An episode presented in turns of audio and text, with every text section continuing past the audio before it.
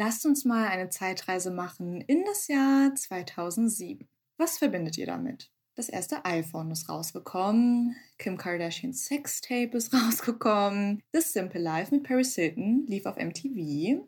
Auch solche Serien wie My Sweet 16 oder OC California. Das war so ein bisschen das erste Klima. Und wenn man sich diese ganzen Sachen mal anguckt, die 2007 culture technisch so ein bisschen geformt haben, ist es eigentlich auch kein Wunder, dass Gossip Girl rausgekommen ist. Gossip Girl, für die, die sich nicht mehr dran erinnern, hatte eigentlich so ein bisschen die Essenz, das super attraktiv und super reich zu sein, so die Hauptziele für junge Leute sein sollte. Die Serie spielt in New York, was ja einer der multikulturellsten Melting Pots auf dieser ganzen Welt ist, hatte natürlich nur weiße Darsteller und das ist eben das Ding, es war auch einfach die Essenz von Gossip Girl. Heißt, wenn man Gossip Girl beschreiben will, ist politisch wahrscheinlich das Letzte, was einem dabei einfällt. Wie gesagt, es ging halt darum, reich sein, Skandale, die Eskapaden von Reichen und Weißen. Und jetzt ist das Ding, dass es ein Reboot geben soll. Gossip Girl soll nochmal neu aufgerollt werden mit neuen Darstellern. Und es wird gesagt, dass dieses Gossip Girl eben eins sein soll, was dem politischen Klima mehr entspricht, auch mit einem diverseren Cast. Und da habe ich mich halt gefragt, wie soll das aussehen? Ein Gossip Girl 2, was eine komplett andere Essenz besitzen soll. Lass uns mal kurz über Reboots allgemein sprechen. Es ist ja so, dass vor allem die letzten Jahre Reboots einfach das neue Ding waren. Alles wurde irgendwie genommen und einfach nochmal neu verfilmt. Das waren Disney-Filme, das waren Marvel-Filme, weil, das sagt man bei uns immer so sehr liebevoll im Studium, Update is cheaper than innovate. Es ist also viel günstiger, Altes zu nehmen und zu recyceln, anstatt sich einfach Neues auszudenken.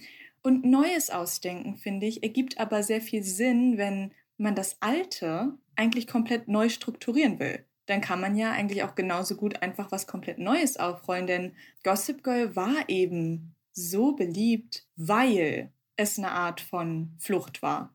Gossip Girl ist eine sehr, sehr stumpfe Serie. Ich habe es geguckt, ich habe es genossen, aber es ist eine stumpfe Serie. Und deswegen möchte ich heute mit euch mal darüber reden, dieses Gossip Girl, was wir eben dafür so geliebt haben, dass es komplett unrealistisch und stumpf und irgendwie auch total oberflächlich war, diese Serie jetzt zu nehmen und genau diese ganzen Sachen wegzustreichen und daraus jetzt ein total politisch korrektes, angepasstes Format zu machen, da frage ich mich jetzt, brauchen wir das denn nochmal? Wird das denn überhaupt funktionieren? Denn es ist ja dann eigentlich ein komplett neuer Ethos. Lasst uns mal darüber sprechen, was eigentlich der Ethos von Gossip Girl war und warum ich glaube, dass eine Neuadaption davon in woke und politisch aufgeklärt richtig schnell nach hinten losgehen kann, beziehungsweise was passieren muss, damit es nicht komplett nach hinten losgeht. Es gibt ein richtig gutes Buch, das heißt Media Representations of Wealth and Poverty in America von Diana Candle und die spricht darüber, wie reiche Leute in Medien dargestellt werden.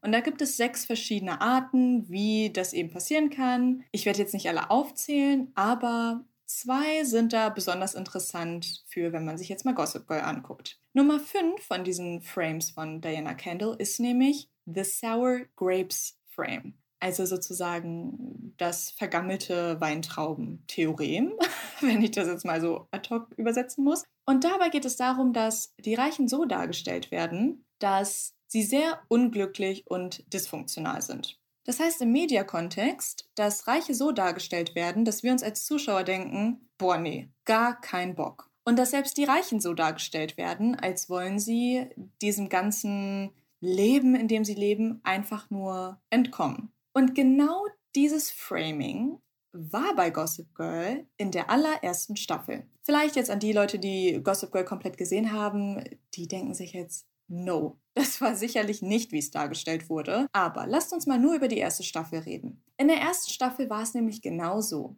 dass Dan dargestellt wurde als der bodenständige Typ, der irgendwie mega die Identifikationsfigur für uns Zuschauer ist. Und dann haben wir eben Serena, Blair, die in der ersten Staffel so anders dargestellt wurden als später. Die wurden nämlich in der ersten Staffel noch unglaublich sarkastisch dargestellt. Nämlich so, dass man sich einfach nur dachte, boah, was ist das denn? Die leben ja komplett woanders. Und jeder Charakter war einfach richtig verkommen.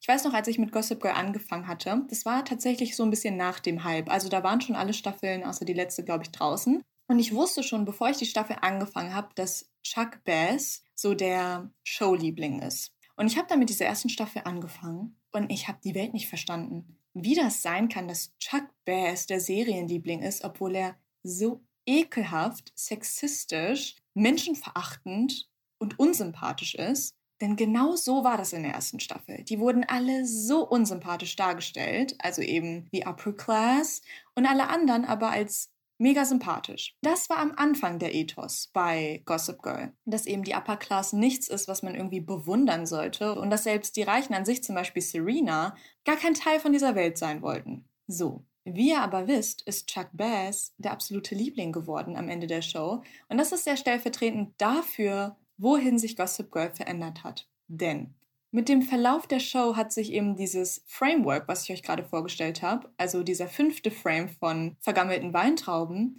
dazu entwickelt, dass Wohlhabende nicht mehr vergammelte Weintrauben sind, sondern genauso wie jeder andere. Und das ist eben ein weiterer Frame bei Diana Candle, dass es auch die Art von Darstellung gibt, dass wir sind ja alle gleich. Nur ein paar reiche Leute sind Schurken. Und mit dieser Wandlung von Repräsentation der Upper Class hat Gossip Girl meiner Meinung nach mega an Qualität verloren. Wir als Zuschauer sind total auf die Moral von Chuck gesunken. Ihr seht, ich bin überhaupt kein Fan von Chuck Bass, bis heute nicht, auch wenn die Show alles Mögliche getan hat, um eben diese verkommene Moral der Upper Class als irgendwie romantisch darzustellen und man hat ja total Empathie mit denen und plötzlich vergessen wir total, dass Chuck Frauen misshandelt hat und belästigt hat in der Serie, ohne im Plot einfach nur einmal dafür gerade stehen zu müssen. Die Moral ist so gesunken in dieser Serie, weil sich eben diese Darstellung von Reichen ab der zweiten Staffel komplett geändert hat. Warum hat sich das denn überhaupt geändert? Dafür müssen wir uns tatsächlich so ein bisschen den Societal Aspect ein bisschen angucken. Ich habe euch ja gesagt, Gossip Girl ist 2007 rausgekommen. Und vielleicht wissen einige von euch, was 2008 passiert ist. Nämlich die Recession. Also die globale Finanzkrise. Die meisten von uns hatten es wahrscheinlich in der Schule. Und das ist eben dieses Spannende an diesem ganzen Pop-Culture-Phänomen und an Serien und an Filmen, dass man merkt, dass das, was dann wirklich in der Politik und in der Gesellschaft draußen passiert, sich sehr, sehr schnell dazu entwickelt, dass sich eben diese ganzen Serien und unsere ganzen Medienformate anpassen müssen an die Zeit draußen. Denn die Macher von Gossip Girl, eine Serie, wo es eben darum geht, dass man Reichtum satirisch darstellt, hatten zwei Chancen. Entweder sie nehmen dieses ganze Thema auf und zeigen in noch komplexerer Weise, wie viel Betrug und Korruption eigentlich hinter diesem ganzen Thema Reichtum stecken kann, oder sie lehnen sich total rein in dieses Thema Flucht aus dem Alltag und übertreiben komplett damit, Reichtum plötzlich als Wunsch darzustellen. Und ratet, wofür sie sich entschieden haben. Für das Zweite. Seit der Weltwirtschaftskrise 2008 hat sich auch der Ton dann bei Gossip Girl geändert. Das klingt total trivial, aber es ist sehr, sehr spannend, wenn man das einfach im Hinterkopf behält, weil man dann merkt, wie krass sich dieser Ethos geändert hat in der Serie. Vorher war es wie eine Satire, dass Reiche irgendwie wie was wirken, was man unbedingt erreichen will. Dieses sich nur um Schuhe kümmern und es gibt diese ganzen Sexeskapaden in der Upper Class und man weiß in der ersten Staffel komplett, was das für ein Quatsch ist. Aber plötzlich schafft es die Serie ab der zweiten Staffel, uns so einzuwickeln und versucht da so viel Menschlichkeit und Empathie reinzuschaufeln, dass wir gar nicht mehr bemerken, dass das, was wir da schauen, nicht erstrebenswert ist und wir Blair Waldorf und Chuck Bass nicht idealisieren sollten und die eigentliche Message aus der ersten Staffel komplett vergessen. Sodass man dann am Ende der ganzen Staffeln sagt, dass die Message von der Show eigentlich ist, Reichtum, Privileg und Macht sind korrupt. Das wird natürlich dargestellt, ne? denn es gibt ja viele Skandale und sogar Mord und diesen ganzen Kram. Aber die Message von der Show ist, dass das okay ist. Wer war denn Gossip Girl? Plötzlich war Gossip Girl die Person, die in der ersten Staffel noch die bodenständige Identifikationsfigur sein soll. Übrigens, wusstet ihr, dass Dan eigentlich gar nicht Gossip Girl sein sollte? Eigentlich sollte Eric Gossip Girl sein, aber nun gut. Anderes Thema. Und die Tatsache, dass er Gossip Girl ist, wird sogar gepraised. Er kriegt sogar eine Belohnung dafür, denn er heiratet die Frau seiner Träume.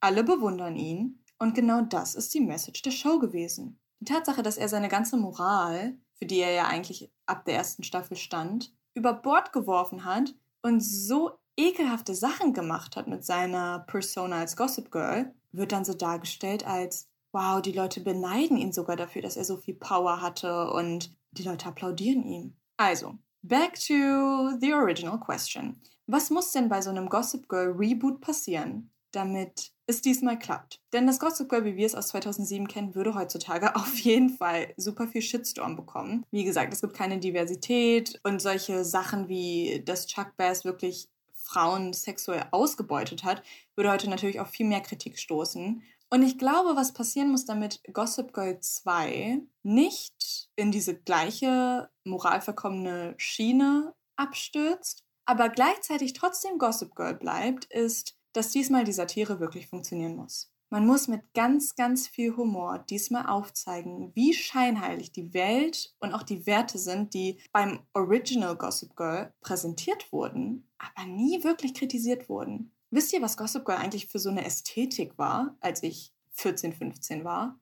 Das war so erstrebenswert. Keiner hat darüber gesprochen, dass man so sein will wie Jenny oder Dan, sondern alle haben über Blair und Serena gesprochen, weil alle fanden, boah, wer ist besser, wer ist toller. Und wir haben alle voll vergessen, dass es eigentlich Satirefiguren sind. Wenn wir nicht darüber lachen können, was das für eine Realität ist, in der sich die Upper Class befindet, what's the point? Das ist doch der Sinn von Gossip Girl. Dass wir einfach nur den Kopf schütteln und wir uns denken, Absturz. und natürlich, vielleicht sagen jetzt einige, hey, aber auch dieses Gossip Girl damals, das war halt Escapism und Spaß und Fantasie. Und ich sehe das ein bisschen anders, denn wenn es um Fantasie geht in Serien, dann muss für mich auch sehr, sehr deutlich sein, dass es ein alternatives Universum ist. Sowas wie Harry Potter. Okay, es ist wirklich sehr, sehr klar, dass sich diese Welt sehr leicht von unserer Welt unterscheiden lässt. Aber bei Gossip Girl sind ja alle, alle Maßstäbe der Realität wirklich Sachen, die es bei uns gibt. Diese Welt ist nicht so leicht von unserer zu unterscheiden. Denn Gossip Girl, das ist ein Universum, das teilt ja unsere Geschichte. Es ist ja genau unsere Welt und dann die Existenz von institutionellen Hürden wie zum Beispiel Rassismus zu leugnen, ist meiner Meinung nach super, super schädlich. Und dann einfach zu sagen, oh ja, yeah, but it's Fantasy als Waffe gegen Kritik, finde ich, ist sehr, sehr schwierig. Vor allem im heutigen Klima muss das neue Gossip Girl Reboot die perfekte Linie ziehen zwischen trotzdem die Essenz von Gossip Girl mit ganz, ganz viel Satire und das heißt trotzdem aufzeigen, was es für komische Geschichten gibt, was für eine verkommene Moral und diese ganzen Geschichten, die uns einfach schockieren. Plus dazu aber ganz, ganz viel Satire, denn wir als Generation Z haben nun mal das Bedürfnis von sozialer Gerechtigkeit. Das soll meiner Meinung nach mit Humor trotzdem dargestellt werden bei Gossip Girl, denn wir wollen jetzt auch keine Nachrichtensendung. Es muss halt trotzdem irgendwie diesen diese Stimmung von Gossip Girl auffangen, dieses Lustige. Und da bin ich halt sehr gespannt, wie die das hinbekommen. Wisst ihr, ich habe einfach keine Lust, dass die sagen, oh ja, yeah, Gossip Girl 2, diesmal ist alles viel angepasster an aktuelle Probleme. Und das heißt für die einfach nur, dass sie einen diverseren Cast raussuchen und das war's. Ich habe halt keinen Bock auf eine Show, die inhaltlich trotzdem mega flach ist und die Executives einfach denken, ach wieso, wir haben doch aber eine schwarze Person, eine asiatische Person, eine braune Person, verschiedene Personen mit verschiedenen sexuellen Orientierungen. Das reicht doch. Nein, es reicht nämlich nicht. Es geht um Substanz. Wir wollen sehen, dass die Charaktere richtige Plotlines bekommen und ihre eigenen Werte entwickeln. Nicht wie, oh mein Gott, wie zum Beispiel Nadja von Elite, Elite. Ich weiß, es ist Spanisch. Ich kann kein Spanisch. Ich habe diese Serie geguckt und ich muss sagen, diese Serie war einfach die größte Enttäuschung meines Lebens. Nadjas Plot war einfach das Dümmste, was ich in meinem Leben gesehen habe. Komplette Misrepresentation von einer Muslimin, komplett flawed und man merkt einfach richtig, dass ein weißer Mann ihre Plotline geschrieben hat. Ich bin bis heute so sauer, weil ich habe das Gefühl, die Serie hat nicht genug Kritik dafür bekommen, wie stumpf und rassistisch eigentlich ihr ganzer Plot ist. Oh, okay, ich will mich nicht aufregen. ja, ich will damit nur sagen, dass das Bedürfnis von uns, dass wir uns eben ja soziale Gerechtigkeit wünschen und das eben auch irgendwie dargestellt werden soll in den Medien, das soll nicht einfach nur kapitalistisch ausgebeutet werden, indem man sich denkt, ach okay, dann packen wir mal ein Mädchen mit Kopftuch in den Cast. That's not it. Wir wollen eine originelle Geschichte, nicht einfach nur eine Minderheit repräsentiert durch die weiße Linse. Eine originelle Geschichte, please. Und das ist, glaube ich, einfach so ein bisschen das Problem mit vielen Reboots, dass äh, irgendwie nicht so richtig zu Ende gedacht wird und das alles nicht so richtig viel Substanz hat. Ich bin sehr gespannt auf das Gossip Girl 2 Reboot. Ich könnte mir vorstellen, das könnte komplett in die Hose gehen. Außer wir haben richtig tolle Screenwriter, die echt geile Plots schreiben mit ganz, ganz viel Satire, sodass diesmal die Message auch irgendwie rüberkommt. Das waren so meine Gedanken zu diesem ganzen Phänomen Reboot und New Adaptions of Old Series and Movies and Books. Ich hoffe, es hat euch gefallen. Und ich bin unglaublich gespannt, was ihr dazu sagt. Ob ihr sagt, ey, ich freue mich einfach mega darauf oder es gibt wirklich Neuadaptionen von altem Content, wo ihr sagt, nein, Gisem, das ist echt richtig, richtig gut geworden. Wenn das so ist, bitte, bitte schreibt mir auf Instagram. Ich werde dazu einen Instagram-Post natürlich hochladen, wo ich euch nach eurer Meinung frage. Und bis dahin wünsche ich euch aber einen wunderschönen Tag. Ich freue mich schon, wenn wir über Gossip Girl 2 diskutieren, wenn es dann raus ist. Bleibt gesund und bis zum nächsten Mal.